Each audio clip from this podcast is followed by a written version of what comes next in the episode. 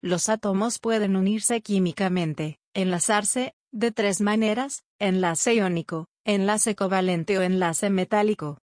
La unión iónica implica una atracción entre iones con carga opuesta.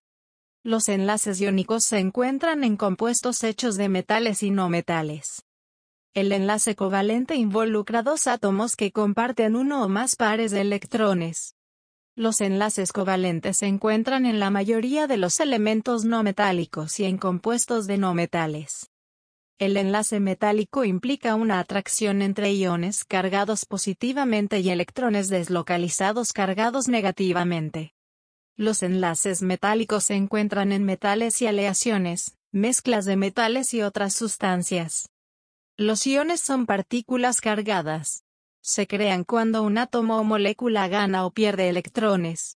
La ganancia de electrones crea un ion cargado negativamente. La pérdida de electrones crea un ion cargado positivamente. Los iones positivos generalmente se crean cuando un átomo o una molécula pierde electrones. Los iones positivos también se llaman cationes. Los metales en los grupos 1 y 2 pueden perder electrones fácilmente para convertirse en iones con carga positiva. Los iones negativos generalmente se crean cuando un átomo o una molécula gana electrones. Los iones negativos también se llaman aniones. Los no metales del grupo 7 tienen más probabilidades de ganar electrones para llenar su capa de electrones y cargarse negativamente. Los iones pueden ser elementos individuales. Un grupo de elementos con una carga general.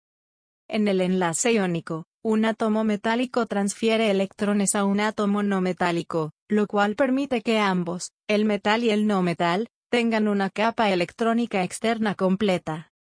Los metales del grupo 1 siempre pierden un electrón para formar iones positivos con una carga de más 1. Los metales del grupo 2 siempre pierden dos electrones para formar iones doblemente positivos. Los gases nobles del grupo 0 ya tienen una capa exterior completa. Los gases nobles no reaccionan y normalmente no forman enlaces iónicos con otros elementos.